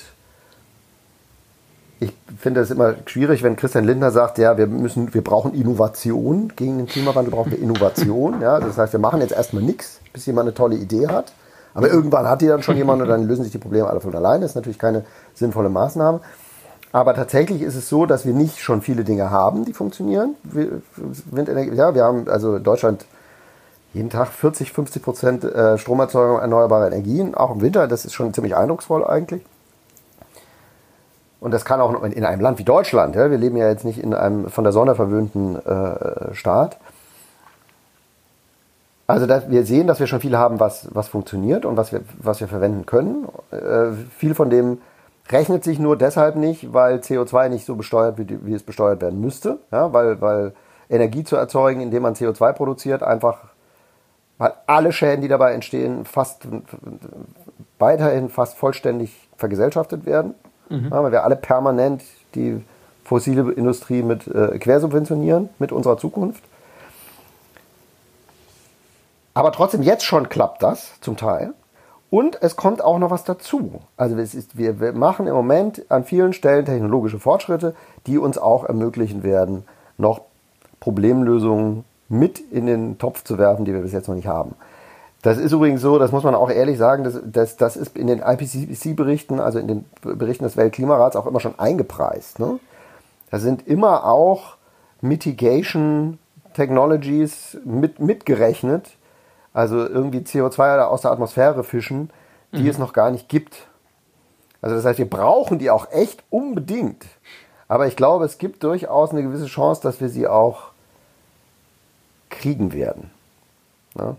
Ich finde das ganz, Elon Musk hat ja gerade jetzt einen Preis für die beste Carbon Capture ähm, äh, Technologie ausgelobt, 100 Millionen. Ne? Das wird natürlich auch wieder zu Recht kritisiert. Aber ich glaube, im Grunde, da, da bin ich mit vielen Leuten überkreuzt, die äh, so, so klassische Klimaschützer sind. Wir werden auch echt nicht ohne auskommen. Ja.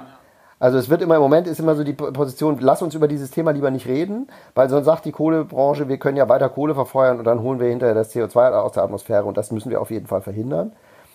Aber wir haben für dieses, lass uns über dieses Thema lieber jetzt im Moment erstmal noch nicht reden, egal um welches Teilaspekt es geht. Wir haben für diesen Quatsch keine Zeit mehr. Ja. Wir müssen alles vorantreiben, was geht und nicht sagen aus propagandistisch äh, argumentativen Gründen, äh, lass uns mal das eine Thema jetzt im Moment lieber aus, ausblenden. Das sollten wir lieber nicht machen. Ja. Tatsächlich ist ja da auch eine, wieder eine direkte Parallele in die Corona-Krise der Impfstoff, der ja von vielen Menschen nicht zu Unrecht als die Silver Bullet, also das große technologische, der Rettungsring gesehen wird und auch tatsächlich von einigen PolitikerInnen schon lange vor sich hergetragen wird. Also Jens Spahn hat schon ganz früh gesagt, das ist der Weg aus der Pandemie, was mich dann wieder so ein bisschen triggert, weil da würde ich dann in das Lager der Propagandisten, wie du sie eben genannt hast, überwechseln und sagen, ihr könnt doch nicht einfach alle anderen Maßnahmen sozusagen hinten, nach hinten stellen und aus dem Raum schicken, weil wir haben ja sowieso bald den Impfstoff. Aber ich gebe dir völlig recht, ähm, ohne technologische Unterstützung wird es auf keinen Fall gehen. Und zweitens, ähm, ich glaube, da sind wir uns auch einig, dass diese Verantwortungsverlagerung vor allem auch auf die individuelle Ebene ganz gefährlich ist, weil wir, glaube ich, sowohl in der Pandemie als auch in der Klimakrise durch äh, sozusagen gehorsame Bürger, die 100% sich an alles halten und 100% Verhaltensänderungen anstreben und sozusagen der perfekte Mensch werden, so das wird nicht passieren und das reicht nicht, sondern es muss schon ein äh, Top-Down-Prozess sein, dass man von oben Politik macht, dass du sagst, das fängt an bei den wichtigsten globalen Playern und die müssen sich wirklich verständigen und dann schafft man Gesetze und Anreize beziehungsweise schafft Anreize ab, sich falsch zu verhalten und dann geht das von oben runter. Genauso wenig wie das Stichwort in der Corona-Krise ist ja immer noch Eigenverantwortung. Ne? Ich immer frage, eine komische Wortschöpfung, weil was ist Verantwortung anders als eigen für mich und was ich so tue. Aber auch da ähm, sehen wir ja, dass das wird niemals reichen, weil es reicht ja schon, dass, dass 30 Prozent keine Lust mehr haben oder es nicht einsehen oder doch gerne einen großen Verbrenner fahren oder ohne Maske einkaufen gehen. Und dann hat das große Ganze schon ein Problem. Und dann haben wir natürlich auch, und das äh, wollte ich unbedingt auch mit dir noch kurz besprechen, weil du dich da auch sehr gut auskennst, dann haben wir auch noch äh, das, was man auf, in beiden Krisen die Leugner nennt. Finde ich auch interessant, dass, dass dieser Begriff auch so sowohl für Corona-Leugner als auch für KlimaleugnerInnen, muss man sagen, ähm, geprägt ist. Ich glaube, äh, es gibt auch ein paar wichtige Unterschiede und vor allem ist es von den Milieus her keine große Überschneidung, weil ich glaube, dass, ähm, dass wir jetzt gerade in den ersten empirischen Studien sehen, dass die Corona-Leugner doch aus einer anderen Ecke äh, schwerwiegend kommen als die Klimaleugner, aber das, das ist auch gar nicht so wichtig. Ich, mir, mich würde von dir interessieren, ähm, du kennst dich da in dieser Szene auch sehr gut und du hast schon sehr viel darüber geschrieben und man kann sich da auch immer wieder sowohl journalistisch dran abarbeiten, als auch persönlich als Bürger sozusagen echt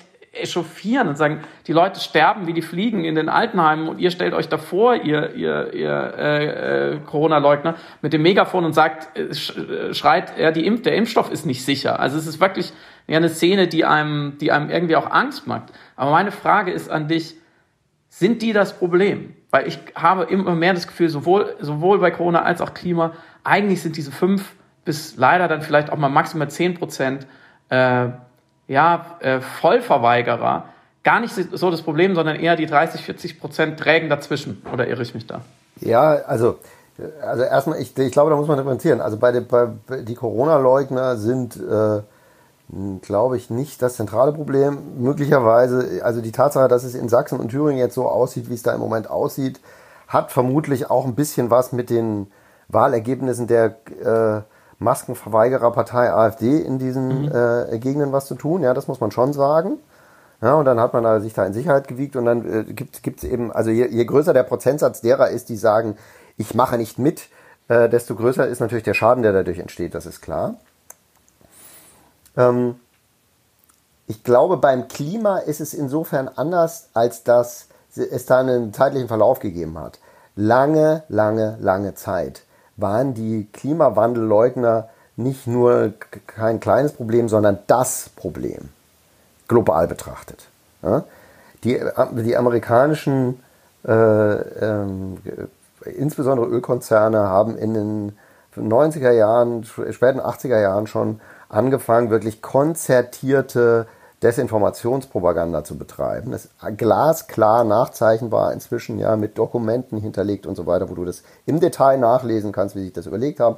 Und die Koch Brothers äh, haben Stiftungen und Thinktanks gegründet in den USA, ja, die zwei äh, Milliardäre mit engen Verbindungen zur, zur Ölindustrie, um sozusagen systematisch die amerikanische Bevölkerung zu verdummen und tatsächlich war es so, also als Trump, weiß nicht, habe ich damals eine Kolumne darüber geschrieben und es deswegen rausgefunden, als Trump sein Amt angetreten hat als US-Präsident, gab es unter den äh, republikanischen Abgeordneten und Senatoren im US-Kongress einen größeren Prozentsatz von Klimawandelleugnern als in der US-Gesamtbevölkerung.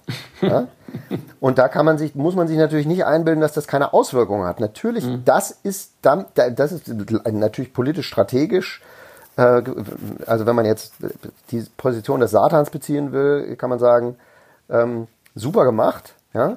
Ich habe, ich habe so hartnäckig an, diesem, an dieser strategischen Lüge gearbeitet, dass ich die komplette Legislative oder einen Teil der Legislative wirklich zerstört habe im Prinzip für dieses, für dieses Thema. Und das ist ein ganz zentrales Problem gewesen ganz lange Zeit. Also die Klimawandelleugner, das ist eben auch eine ganz andere, ähm, eine ganz andere äh, Genese. Also die sind eben entstanden maßgeblich auf Basis von gezielten Propagandaanstrengungen von Leuten, die da eine sehr, ein sehr konkretes wirtschaftliches Interesse damit verbunden haben. Das sehe ich bei den Corona-Leugnern nicht so. Mhm. Bei den Corona-Leugnern, da sind sicher sozusagen so unsere äh, Freunde aus allen möglichen äh, Staaten, die gerne immer wieder mal darstellen möchten, wie miserabel das, der, der Westen in Wirklichkeit eigentlich mit Problemen umgeht. Die sind da, mischen da sicher fleißig mit und haben da auch ein Interesse daran, das irgendwie zu befeuern. Aber ich, ich wüsste jetzt nicht, welche ähm, äh, sozusagen industrielle, organisierte Lobbygruppe irgendwie die Corona-Leugner äh, pusht und finanziert. Ja, dagegen also das. Du meintest Russland gerade, oder? Ich meine Russland. Inzwischen ist es tatsächlich auch so, habe ich gerade tatsächlich die Kolumne, die am Sonntag erscheint, aufgeschrieben, die Chinesen fangen jetzt an, Anti-Impfpropaganda zu machen international. Das ist eine ganz neue Entwicklung. Das ist echt, die, die China macht schon lange Propaganda. Mhm. Ne? Und auch Auslandspropaganda haben äh, englischsprachigen Fernsehsender und die Global Times und alle möglichen kaufen Medien auf äh, rund um die Welt und so oder kaufen Beteiligung an Medien, lassen Leute entlassen. In Südafrika ist ein Redakteur entlassen mhm. worden, der China-kritische Berichterstattung gemacht hat und so weiter. Passiert alles. Aber jetzt im Zusammenhang mit dem Impfstoff fangen sie auch an, sozusagen äh, Anti-Impfpropaganda zu machen mit so verdrehten Meldungen. Also zehn Tote nach Corona-Impfung in Deutschland und so. Ne? Und wenn mhm. dann die, die, das Zitat stammt aus einem rumänischen Medium, das sich auf die DPA beruft, aber der Link, wenn man da draufklickt, zeigt nicht auf die DPA, sondern auf die, das arabischsprachige Angebot von Russia Today. Und wenn man die Originalmeldung von der DPA äh, findet, dann steht da drin, dass das Paul-Ehrlich-Institut gesagt hat, ja, es gab von 800.000 Impf Geimpfungen gab es im Nachgang der Impfung zehn Tote, aber das waren alles Leute zwischen 79 und 93 mit schwersten Vorerkrankungen, an denen sie unserer Wahrnehmung nach gestorben sind. Das ist die wahre Meldung. Aber das twittert dann eine chinesische Fernsehmoderatorin auf Englisch und geretweetet wird es mit, äh, von einem Sprecher des chinesischen Außenministeriums mit 880.000 Followern. Also plötzlich kommt auch aus China ja. Propaganda, die den deutschen Verschwörungstheoretikern ja. super in den Kram passt. Das ist jetzt ein Exkurs, ne? Aber ja, aber das finde ich ein, Entschuldigung, wenn ich da ein, eine Mini-Zwischenfrage stellen muss. Ja. Das ist doch interessant, weil das ist so ein super Beispiel, was du gerade gebracht hast, dass selbst für die ersten Thesen und die aggressivste Propaganda ja trotzdem als Keimzelle etwas benutzt wird, was auf eine Art wahr ist. Naja, wie du sagst, am Ende hat das Paul-Ehrlich-Institut gesagt, ja, es gab diese zehn Toten, aber in einem völlig anderen Kontext. Das heißt, selbst die ruchlosesten Propagandisten und Verschwörungserzähler schaffen es nicht, es einfach zu erfinden, sondern sie nehmen immer was, was da war, damit nachher, wenn es nach, jemand nachprüft, aber nur ein oder zwei von den fünf Schritten geht, die du gerade genannt hast, man denkt, ja, stimmt.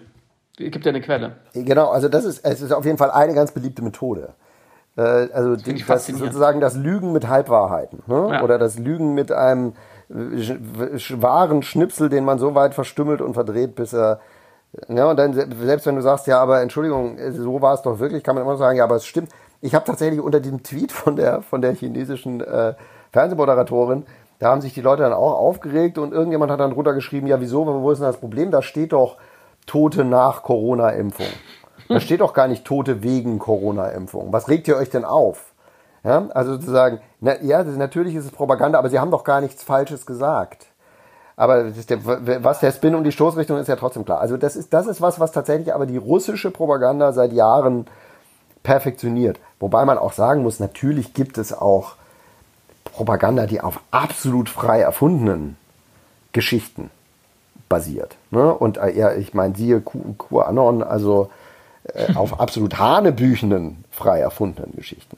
Auch, auch, das, äh, auch das existiert. Aber wahrscheinlich ist die wirksamste Propaganda eben die, die irgendwie so ein bisschen so einen wahren, ähm, wahren Kern oder ein wahr, wahrer Kern ist gar nicht der richtige Ausdruck, sondern der, ja. der ein Schnipselchen enthält, der, das irgendwie einen Bezug zur Realität äh, hat. Ja. Das wäre mal eine interessante empirische Untersuchung, ob diese Propaganda erfolgreicher ist und warum genau. Ob es wirklich daran liegt, dass dann manche Leute, so wie du, das nachrecherchieren, aber dann eben aufhören oder es nicht sehen wollen, dass es eigentlich doch Quatsch ist oder ob es sozusagen eher metaphysisch, würde ich jetzt mal als Schriftsteller sagen, die Leute spüren ein, ein, ein, eine Reststrahlung, ein Mühe, Wahrhaftigkeit durch den, durch den ganzen Bullshit und daran halten sie sich fest. Aber das ist eine Frage, äh, die geht in eine ganz andere Richtung.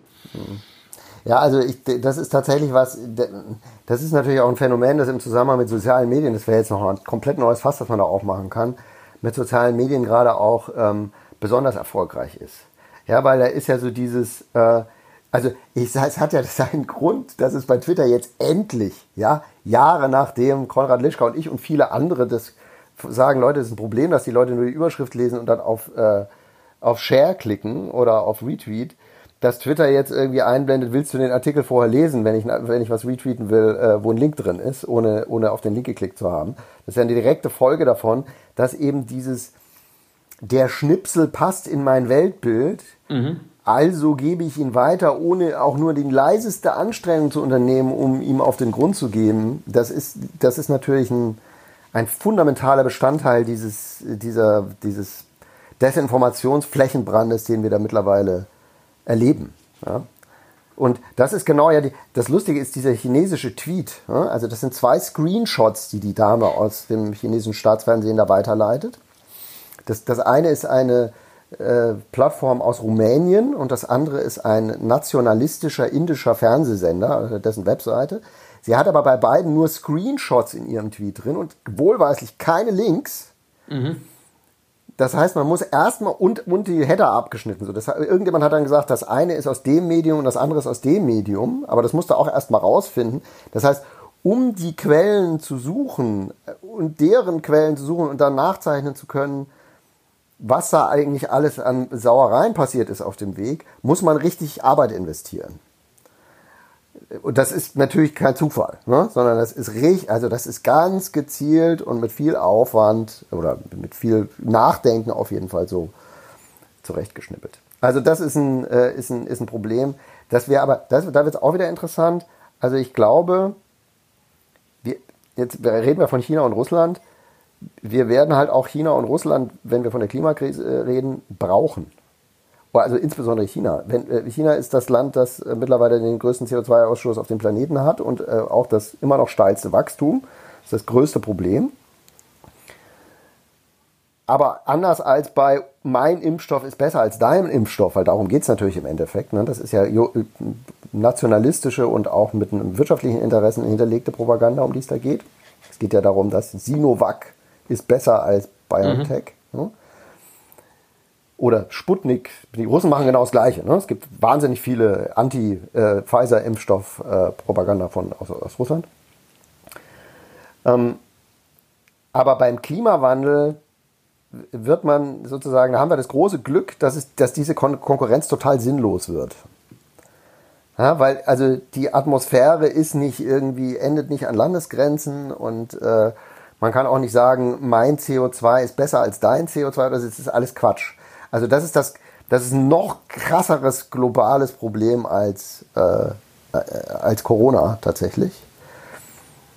Es besteht natürlich die Gefahr, dass wenn man irgendwann doch, doch feststellt, verdammt, wir schaffen es nicht, dass, dass dann alle anfangen, anfangen wieder die, äh, mit Propaganda die Schuld sich gegenseitig zuzuschieben.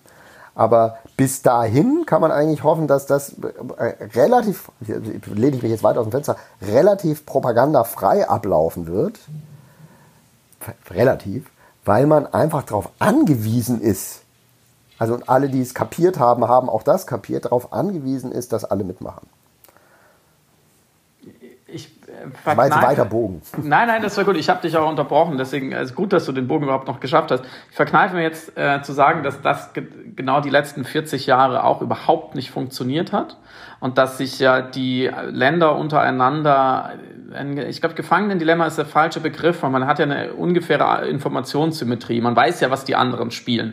Ich, wir wissen ja, du hast ja gerade gesagt, China ist der größte Emittent von CO2. Wir wissen das ja. Es ist ja nicht so, dass sie im Geheimen es ausstoßen, wie sie es bei FCKW zwischendurch mal wieder gemacht haben. Aber das ist, eine, das ist ein anderer Fall. Und dann irgendwo gemessen wurde, oh, die Chinesen stoßen wieder FCKW, in die Atmosphäre. Und dann haben wir gesagt, bitte lass das doch wieder.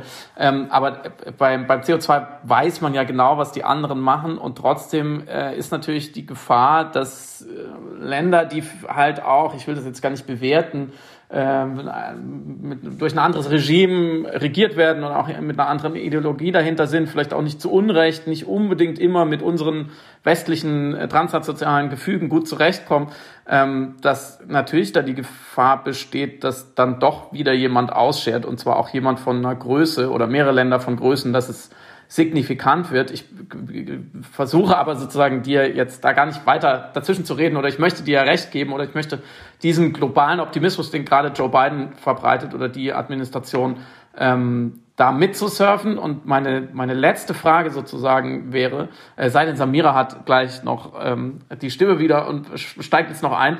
Ähm, Joe Biden hat jetzt gerade in den USA, äh, wenn ich richtig informiert bin, ich kenne die Sprachregelung jetzt nicht ganz genau, er hat ähm, die Klimakrise sozusagen äh, über alles, über alle anderen Politikfelder übergeordnet. Er hat gesagt, für jedes Ministerium ist das, egal welches Ministerium, ist die Klimakrise das Problem oder der Klimaschutz das Ziel.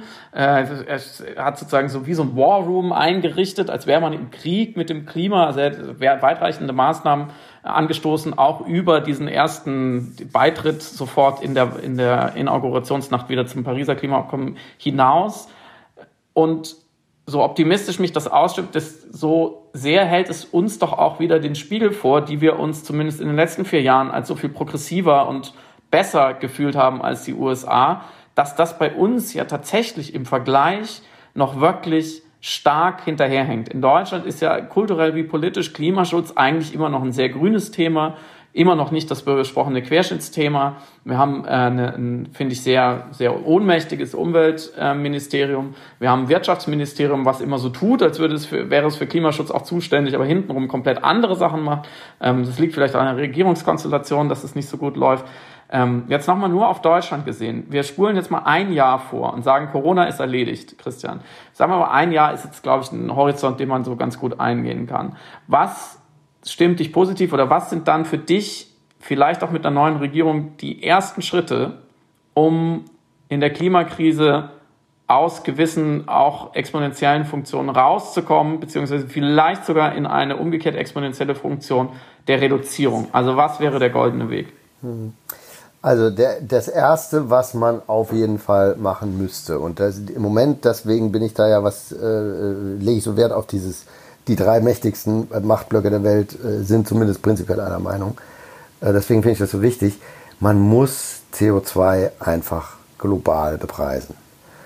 Das ist ein wahnsinnig dickes Brett aber ich glaube sozusagen, wenn, also wenn, put your money where your mouth ist, ja, also in dem Moment, weil es völlig klar, dass wir, also es gibt ja Leute, die sagen, wir müssen jetzt erstmal den Kapitalismus abschaffen und mhm. wenn wir das dann gemacht haben, dann kümmern wir uns um, um den Klimawandel. Das halte ich für eine, ähm, ein absolutes Luftschloss.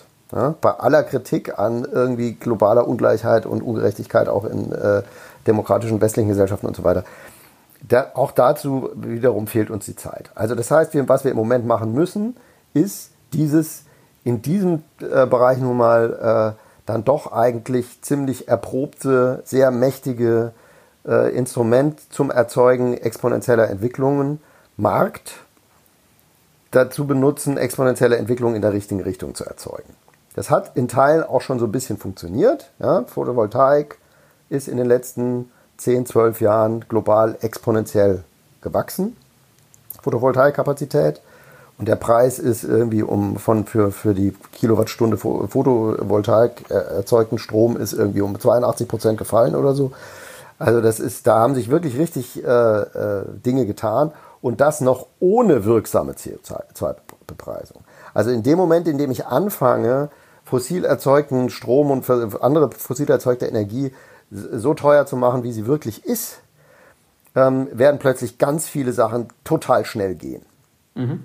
Das wäre das aller, aller. Also wenn ich, wenn du mich jetzt nochmal zum König der Welt machst, dann mhm. das erste, was ich mache, ist eine globale CO2-Steuer verhängen. Ähm, das zweite ist ähm, unbedingt äh, die Förderpolitik der, äh, in, also jetzt, wenn wir jetzt nach Deutschland zurückgehen, äh, die Förderpolitik der Bundesregierung ändern. Also die Art und Weise, wie halt immer noch mit der Kohlebranche gekungelt wird, wie die, der Automobilindustrie in Deutschland jeder noch so unfassbare Fehler und gravierende Betrug verziehen wird, weil ähm, sie sind doch das Rückgrat unserer, äh, unserer Wirtschaft. Ja, das ist, damit tut man niemandem gefallen. Das ist so, als ob man dem, dem Alkoholiker immer noch so, so ein Fläschchen Bommalunda zusteckt, weil er heute so brav war. Ja, das ist ja das, was da gerade passiert. Das ist auch absolut katastrophal. Und gleichzeitig hat man die, die zarten Pflänzchen der, der Solar- und der Windenergie, das ist nicht, hat nicht nur mit Subventionspolitik zu tun, aber auch ähm, verrecken lassen in Deutschland, muss man ehrlich sagen. Ja? ist übrigens ganz interessant in dem Zusammenhang. Der, der, der britische Economist, der ja nun wirklich jetzt kein äh, ökoradikales Kampfblatt ist, mhm. hat in der letzten oder vorletzten Woche einen, die haben immer so äh, längere ähm, äh, Technology Quarterly heißt das, so längere, äh, mehrteilige äh, Abteilungen zu bestimmten Themen und da geht es diesmal ums, äh, ging es diesmal um Licht.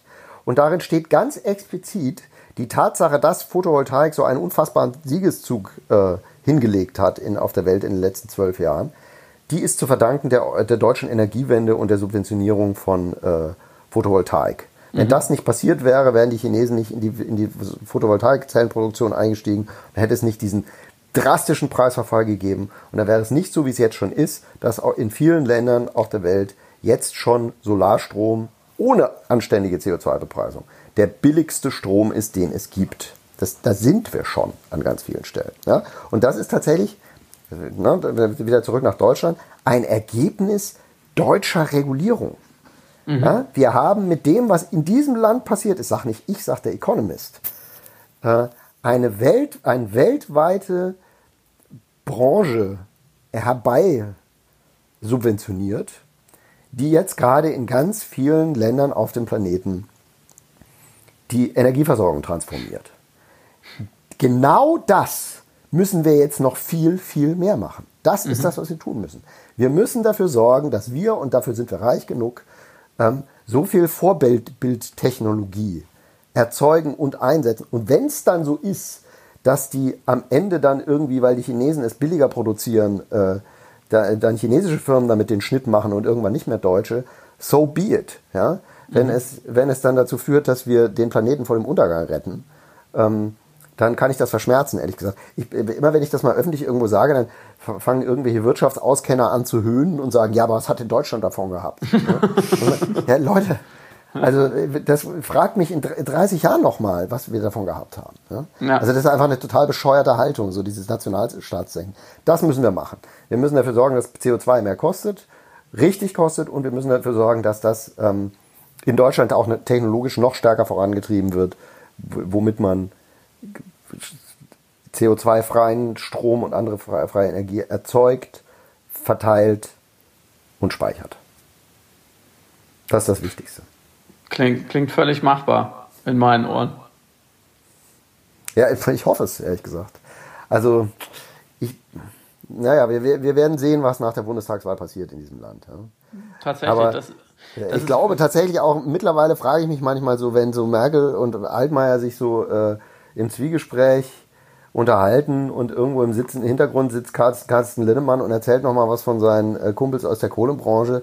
Also mich würde sehr interessieren, wie diese Gespräche laufen. Weil ich meine, dass Angela Merkel jetzt dreimal exponentielles Wachstum erklärt hat und erklärt, ähm, äh, wie gefährlich das ist und warum. Ich kann mir irgendwie nicht vorstellen, dass die promovierte äh, Physikerin äh, Angela Merkel nicht ganz genau kapiert hat, wo sonst noch Exponentialfunktionen im Moment sehr extreme Gefahren erzeugen.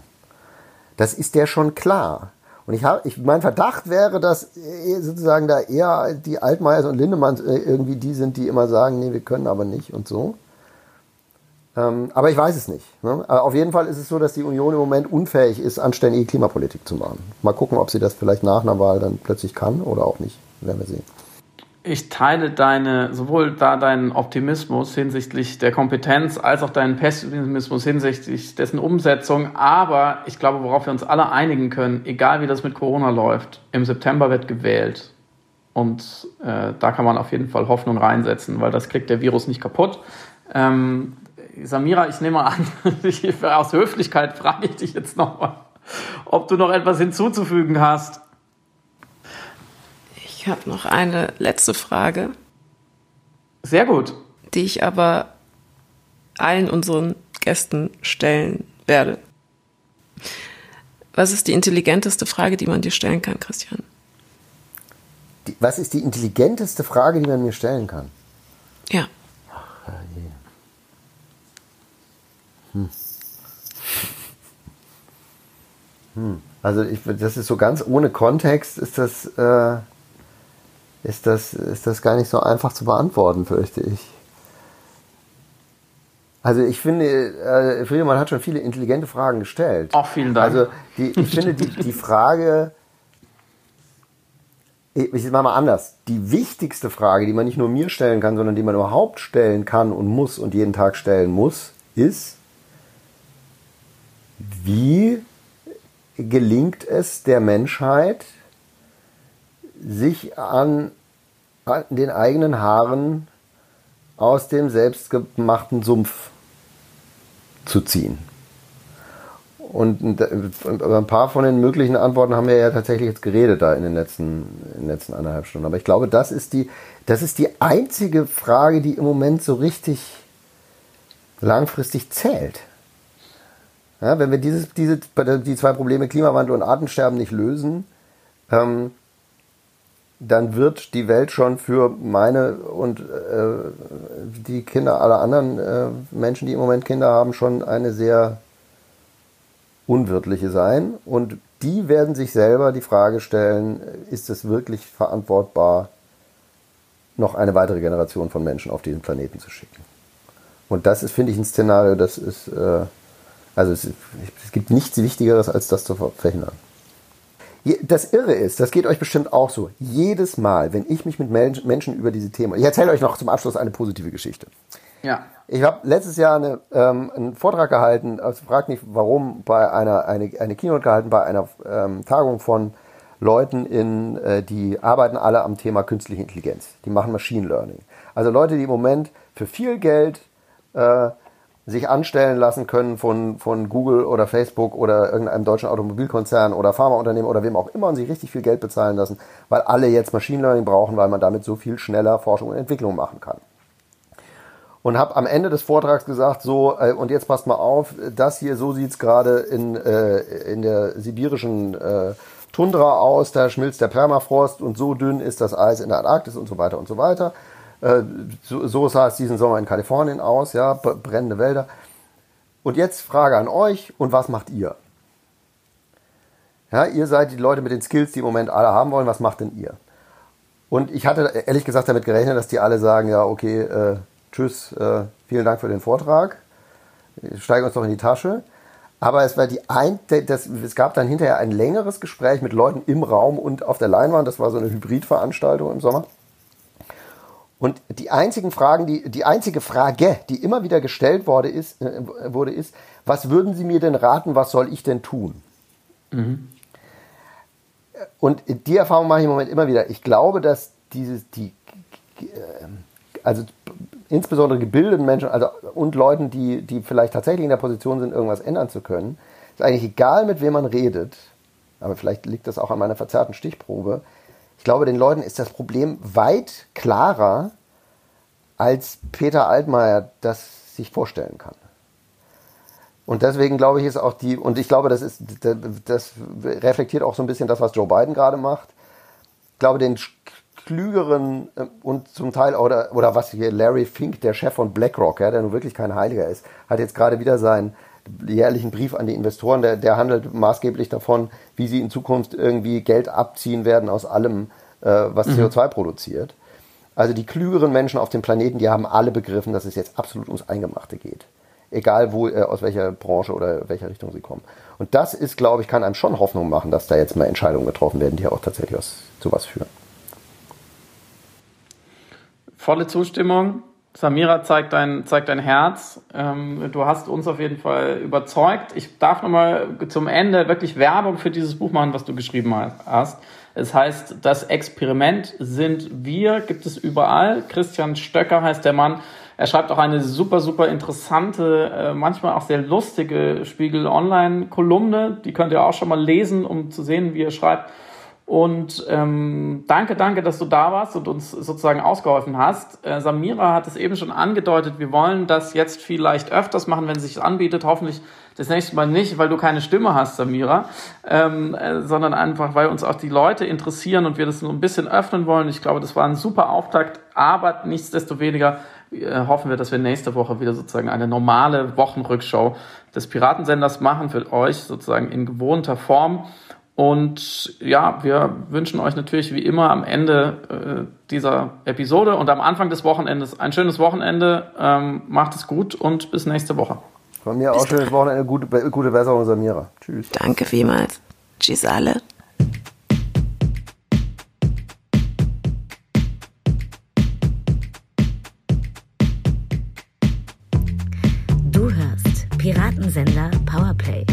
Das Gespräch am Ende der Woche mit Samira El-Wasil und Friedemann Karik.